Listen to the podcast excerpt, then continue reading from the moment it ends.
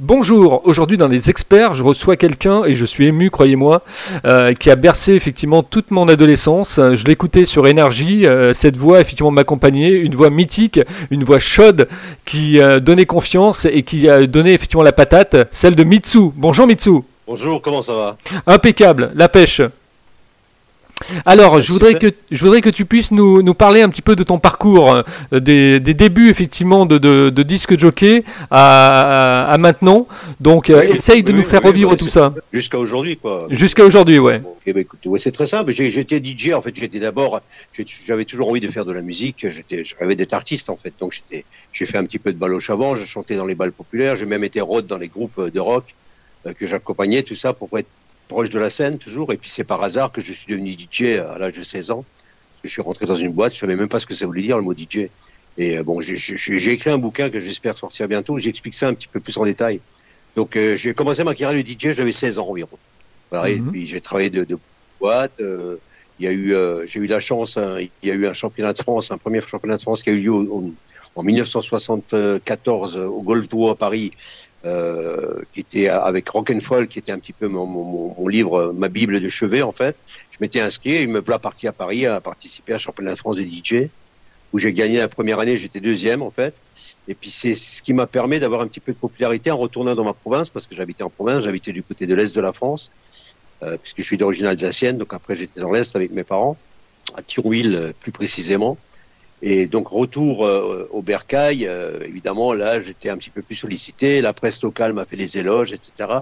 Et ça m'a permis d'être un DJ un petit peu un petit peu connu par rapport aux DJ. C'était vraiment les débuts des DJ, hein. il y avait pas, ça n'existait, c'était un métier euh, relativement très neuf quoi. Et donc voilà, donc j'ai fait ma carrière de DJ en temps en temps avec des petits arrêts, avec un petit peu de balle, un petit peu de, un petit peu de musique, euh, ce que j'aimais chanter parce que je voulais être chanteur. Donc en fait le métier de DJ me permettait de m'exprimer. Donc à partir du moment où j'étais devant le micro, pour moi c'était quasiment la même chose en fait. C'est ce qui ce qui me plaisait en fait. Le fait de pouvoir m'exprimer, c'est DJ qui m'a permis euh, euh, en tout premier lieu de m'exprimer, de parler, de chanter, de passer de la musique, etc. Et puis après euh, après euh, quelques années passées, un jour on a décidé de partir à Paris avec un autre ami qui s'appelle Chris Ferrantini qui est décédé malheureusement aujourd'hui et de monter une école de DJ. Là c'était un, un risque énorme parce qu'on n'avait pas de moyens, on connaissait personne. Et puis c'est par le biais de, beaucoup de amis euh, proches qui faisaient la promotion, qui sont toujours là aujourd'hui, sauf Jean-Paul Lalleux, qui est décédé, mais Katia Promotion, qui est Katia Fip, qui existait toujours, qui est, number one d'ailleurs, toujours aujourd'hui, nous a aidé, qui nous a ouvert pas mal de portes. On a monté cette école de DJ. Et, c'était relativ, relativement nouveau. Et la, différence entre, nous et puis, c'est-à-dire qu'on avait fait un, petit système de placement. On plaçait les DJ dans les boîtes de nuit pour les saisons, pour les week-ends. Donc voilà, et tout ça arrivait jusqu'en 1980 où il y a la naissance d'énergie. Là encore une fois, c'est un hasard, un pur hasard. Encore une fois, les mêmes personnes, Katia, Jean-Paul Lalleux, qui m'ont présenté un ami. Euh, euh, donc je ne vais pas rentrer dans les détails, euh, de, qui, avait monté Énergie, était en train de se monter. Et puis j'ai rejoint Énergie, et puis après on connaît, la carrière, que j'ai faite. Voilà un petit peu en gros, en grande ligne, mon métier au sein de du milieu de la nuit, DJ et puis, et puis la radio. Alors moi je me rappelle, je me rappelle avoir vu un film euh, avec un garçon euh, dans, dans, le pitch. C'était un garçon effectivement qui gagnait euh, au, au, loto et on te voyait dans le film. Oui, tu... ça c'était le gagnant. C'était un film. Qui... Le gagnant, voilà, c'est ça, le gagnant. Il y avait Michel Galabrouille, il y avait un film où il y avait il y a un jeune qui avait gagné au loto et son rêve c'était de monter une boîte de nuit. Une boîte de nuit avec l'argent qu'il avait gagné au loto et en fait et donc, ils ont tourné une séquence euh, à l'école de DJ, la FNDJ, que j'avais montée avec Chris. Et puis, effectivement, donc j'avais j'avais un passage dans ce film. C'était le gagnant. Euh, je me je me rappelle plus très bien qui avait fait ce film, mais euh, c'était sympa. Ouais, c'était ça. C'était une première apparition au cinéma. En fait, où je, où je donnais un cours. En fait. Oui, c'est ça. Ouais. Tu, tu, donnais un cours ouais, en fait à son copain, à son meilleur copain qui, qui était plombier. Et euh, tu, tu, donnais un cours effectivement à ce, à ce garçon-là qui voulait être disque jockey. Et euh, le garçon, lui, recherchait effectivement sa copine. Il essayait de convaincre sa copine, etc., de, de venir effectivement la retrouver. Quoi. Exactement, c'est exactement ça. Mmh, bonne mémoire. Ah oui, bonne mémoire. Raconte-nous un petit peu les débuts d'énergie. Ça, ça, ça, commence dans une, dans une, presque une chambre de bonne. C'était un studio, un studio, un tout petit studio de, de, de, de 6 mètres carrés. Euh, à peu près, avec une petite kitchenette. Euh, et euh, dans le dans le 20e arrondissement, au dernier étage d'un HLM. Et encore une fois, dans le bouquin, je raconterai un petit peu les détails, mais là, donc c'était vraiment, c'était vraiment un studio d'habitation, il n'y avait rien, pas de place, donc l'émetteur dans la posé dans la baignoire avec une antenne sur le toit, et puis à la place de la kitchenette, à la place des plaques chauffantes, on avait mis des platines, une table de mixage au milieu, des cassettes avec pour les pour les jingles des vinyles, bien sûr, dans un carton, euh, il n'y avait pas de vinyle, nos propres vinyles, hein, parce qu'à l'époque, les maisons disques ne nous suivaient pas parce qu'ils y croyaient pas vraiment euh, aux radios. Et, euh, et puis euh, voilà, voilà un petit peu les débuts d'énergie. Nous étions trois, quatre, personne n'était payé, tout le monde était bénévole. C'était une aventure fantastique, fantastique. C'était énorme, c'était énorme.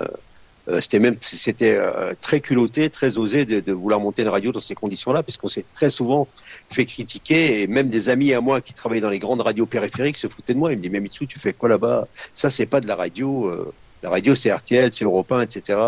Là, vous allez, vous allez jamais y arriver. Et puis voilà, le résultat, on le connaît aujourd'hui. Hein. Nous, on y croyait. Nous, c'était de la passion. Hein. C'était plus de la passion qu'autre chose. Il n'y avait pas de business derrière. Donc, on était là, on se marrait, on, voilà, on, c'est surtout ça. Et puis moi, mon avantage que j'avais, en fait, entre parenthèses, et, humblement, c'est qu'en fait, par rapport aux autres, c'est que j'avais déjà une petite expérience de micro. Et c'est ça qui m'a permis d'aller un petit peu plus vite euh, au niveau de la radio. Mais tout ça, ça s'est effectivement passé dans un petit studio d'habitation dans le 20e arrondissement, alors que toutes les autres radios étaient dans les, dans les quartiers UP, genre 16e, 8e, après que tu connais. Oui, oui, tout à fait, ouais. Euh, mais c'est vrai que, bon, en plus c'était une bande de copains, hein, parce que moi je me rappelle qu'Énergie, c'était Serge Rep le soir, les disques à la demande, c'était euh, Dominique Balbir, euh, effectivement, Denis Balbir et Dominique Duforest, Starter le, le, matin, il y avait toi, effectivement, 14h, 17h, il y avait Espace-Temps, avec Smicky et Dimitri qui nous faisaient des super mégamix et super remix. c'est une radio, une radio, effectivement, qu'on écoutait, mais qui nous appartenait quelque part, on faisait partie de la famille, quoi. C'est vrai, c'est ça. On était très très proche de, on était très très proche du, du, du, du public. En fait, c'était ça, la, la, la, force d'énergie. En fait, c'était un petit peu un bordel organisé. En fait, c'était, on se prenait pas au sérieux et les gens s'y retrouvaient. Ils avaient un nouveau langage aussi. On, on c'était pas le même langage que les, les radios périphériques de l'époque. Et puis le choix de la musique aussi, faisait évidemment la grande différence. La qualité sonore, parce que c'était en FM. Et, euh, et, de ce côté-là, on, s'y connaissait parce que, entre autres, Jean-Pierre D'Amico, qui était le responsable, le directeur des programmes, qui avait monté cette radio pour avec euh, Jean-Paul Boudicrou, était un ancien chanteur, donc musicien, donc on avait quelques avantages. On connaît le son, on savait régler le son. On avait certes aussi un émetteur plus puissant que les autres. Donc c'est vrai, on était très très très très proche des, auditeurs. Les auditeurs le sentaient ça en fait, quand on était des potes. Hein. C'était ça, c'était une grande force. Et puis il y a quelque chose qui a fait la force aussi d'énergie, je pense, c'est euh, que vous étiez la radio des stars, c'est-à-dire que euh, vous, êtes, vous, vous, avez fait en sorte que les stars effectivement soient comme chez elles quand vous les receviez, quoi. Exactement, exactement. Et puis bon, on donnait, on donnait, on a ouvert les portes à beaucoup d'artistes, de nouveaux artistes qui n'avaient, qui, avaient peu de chances de passer euh, sur les radios périphériques. Et puis donc ils se dirigeaient plus rapidement vers nous. C'était voilà, voilà, donc c'était c'était une vitrine de plus hein, pour les artistes. Donc on a fait connaître et on a fait naître beaucoup d'artistes. Hein. Et, et, et, voilà, et puis on les accueillait, on en faisait des podiums sans arrêt, des soirées dans les boîtes, un petit peu partout. Ils venaient, ils venaient nous soutenir, euh, et puis en même temps nous on les soutenait euh, à travers des passages de leurs chansons. Euh, voilà, c'était voilà, tout ça, c'était c'est un état d'esprit euh, qui, qui, qui faisait la différence en fait. Et puis après, la radio, elle est devenue numérique, c'est-à-dire qu'on a eu les, les premiers euh, logiciels d'automatisation, de programmation, comme les sélectors, etc. Et là, ça s'est professionnalisé, quoi. Oui, ça c'est bien après, hein, parce que nous, on a, on a ça, ça, ça bien, c'est bien après, hein, c'est dans les années 90, ça. Ouais. Et nous, c'est tapé quand même dix ans avant. Avec euh, avec des vinyles, euh, avec des cassettes, euh, avec des cassettes et des jingles qu'on a fait nous-mêmes, hein, parce que qu'on qu enregistrait nous-mêmes des jingles. On n'avait pas les moyens de payer des artistes ou des choristes pour faire les jingles. Et puis on, il n'y avait pas d'ordinateur, ça n'existait pas, Internet n'existait pas. Hein. Et puis c'est vrai qu'il y a eu aussi cette, ce moment avec Dalida qui a défendu effectivement énergie au moment effectivement de la libéralisation des ondes, quand euh, le, gouvernement de l'époque, euh, je crois que c'était euh, l'ancien CSA, qui voulait effectivement stopper énergie. Et en fait, les jeunes sont descendus dans la rue. Il y avait combien? Il y avait 200 000 jeunes, je crois. Oui, un peu plus même. voilà. Donc oui, enfin là, ça c'est là c'est un petit Dalida était la marraine, est devenue la marraine euh, d'énergie à travers Max Guazzini. parce que Mats Guazzini est venu nous rejoindre. Moi, j'étais déjà énergique que Mats Guazzini n'était pas là. Il est venu nous rejoindre ensuite, par la suite en tant qu'avocat, puis après, il s'est occupé un petit peu de tout ce qui était euh, administratif, euh, afin de mettre les choses en place. Et comme il avait une, âme artistique, etc., très très vite, il a commencé à faire un hit et, et, et, et, et, s'y investir davantage. Et il était ami avec le frère de Dalida et Dalida, bien sûr. Donc Dalida automatiquement est devenue la marraine d'énergie. Et Dalida nous a sauvés le jour de la manifestation, parce qu'en fait, euh, euh, effectivement, le, gouvernement de, Mitterrand, François Mitterrand, voulait nous interdire parce qu'on avait trop de puissance. Euh, on faisait de la pub, pas vraiment, pas beaucoup, mais on avait surtout beaucoup trop de puissance par rapport aux autres radios. Et on avait le responsable, je crois que le ministre de, l'époque, euh, dont son fils avait une radio, je me rappelle plus très bien son nom, il voulait absolument nous arrêter. Donc nous, évidemment, on s'est saisi de l'antenne, on a fait appel aux artistes de venir nous soutenir. Ils sont venus très rapidement et euh, en direct, on a demandé aux gens de venir nous rejoindre le samedi, je crois que c'était le lundi ou le mardi, de venir nous rejoindre le samedi pour, euh, pour, pour manifester pacifiquement, rendez-vous au Châtelet. Et puis, euh, et on a appris que les, que les CRS étaient sur la route en train de venir nous saisir le matériel, etc. Donc nous, nous particulièrement les animateurs, on, on, avait les larmes aux yeux parce qu'on allait perdre notre boulot, notre rêve était en train de s'écrouler. Et, euh, et, les artistes nous soutenaient parce que c'était une radio, la première radio musicale euh, très connue. Alors évidemment, c'était important pour eux aussi. Et puis c'est à travers Dalida qui était ami avec Jacques, Jacques Attali, qui était donc le porte-parole de, de, de, de, François Mitterrand, qui est intervenu auprès de Jacques Attali. Mitterrand n'était pas là, il était en Allemagne, il l'a appelé, etc. Ils ont demandé au CRS de faire demi-tour, mais la manif était déjà lancée. Donc on pouvait plus revenir en arrière. Et donc la manif a quand même eu lieu. Et c'est ce jour-là qu'il y a eu 200 ou 300 000, je me souviens, parce qu'il y avait un petit camion où j'étais debout sur le camion avec Jean-Pierre D'Amico, Dalida, Patrick Bruel, Jean-Luc Lahaye. On était au milieu de la foule du Châtelet pour aller jusqu'à la République. C'était énorme. Les gens sont venus avec des boosters, avec des postes sur le, de, radio sur l'épaule. Euh, donc c'était vraiment une, une, une, une, manif euh, veux dire, euh, pacifique. Et donc, même les radios de province sont venus nous soutenir, etc. Et évidemment, c'est Énergie qui en a bénéficié parce qu'il y a eu les infos à 13h, etc. C'est ce jour-là que, que Énergie a vraiment démarré et est devenue la radio la plus populaire de France. Alors, ce qu'il faut expliquer aussi aux, jeunes qui nous écoutent et qui n'ont pas connu effectivement cette époque d'énergie, euh, c'est que énergie avait une âme. C'est-à-dire qu'il y avait l'âme de la musique, mais il y avait l'âme des animateurs. Et comme tu disais tout à l'heure, c'était une bande de copains. Moi, je me souviens par exemple les pachages d'antenne euh, avec Serge Rep, euh, toi, Serge Rep, Marc Scalia, etc. Et, des fois, il y avait de grandes rigolades, quoi. Oui, c'est quelque chose qu'on avait inventé en fait c'est quelque chose qu'on avait créé, je, je, veux dire, euh, innocemment, parce que ça n'existait pas, les passages d'antenne. Et on faisait ça, ça faisait partie de la rigolade et de l'ambiance qui régnait dans cette radio, en fait. Donc quand il y a un animateur, il arrivait, euh, je crois que c'est Jean-Pierre qui avait, d'Amico, qui avait lancé ça un petit peu.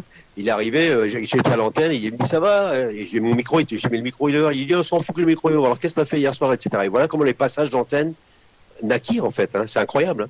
Et, et, puis, je, je connais des, des, auditeurs qui nous écrivaient ou qui nous téléphonaient, qui attendaient que les passages d'antenne, en fait. Ben oui, oui, tout à fait, oui, oui, c'est, ça a marqué. C'est des choses qui ont marqué, ça.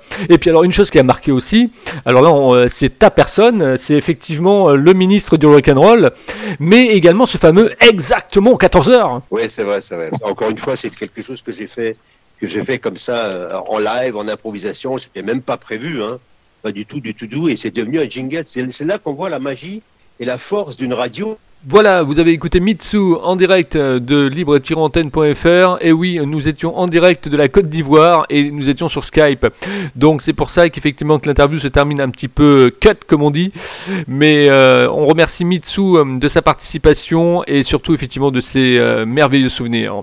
A très bientôt pour un nouvel invité sur www.libre-antenne.fr. Si vous voulez me contacter, vous faites de la radio, que vous soyez directeur de radio, animateur radio, journaliste et vous souhaitez vous aussi me raconter raconter vos mémoires euh, FM, eh bien contactez-moi sur contact-libre-antenne.fr contact-libre-antenne.fr le bateau amiral www.libre-antenne.fr C'était des experts.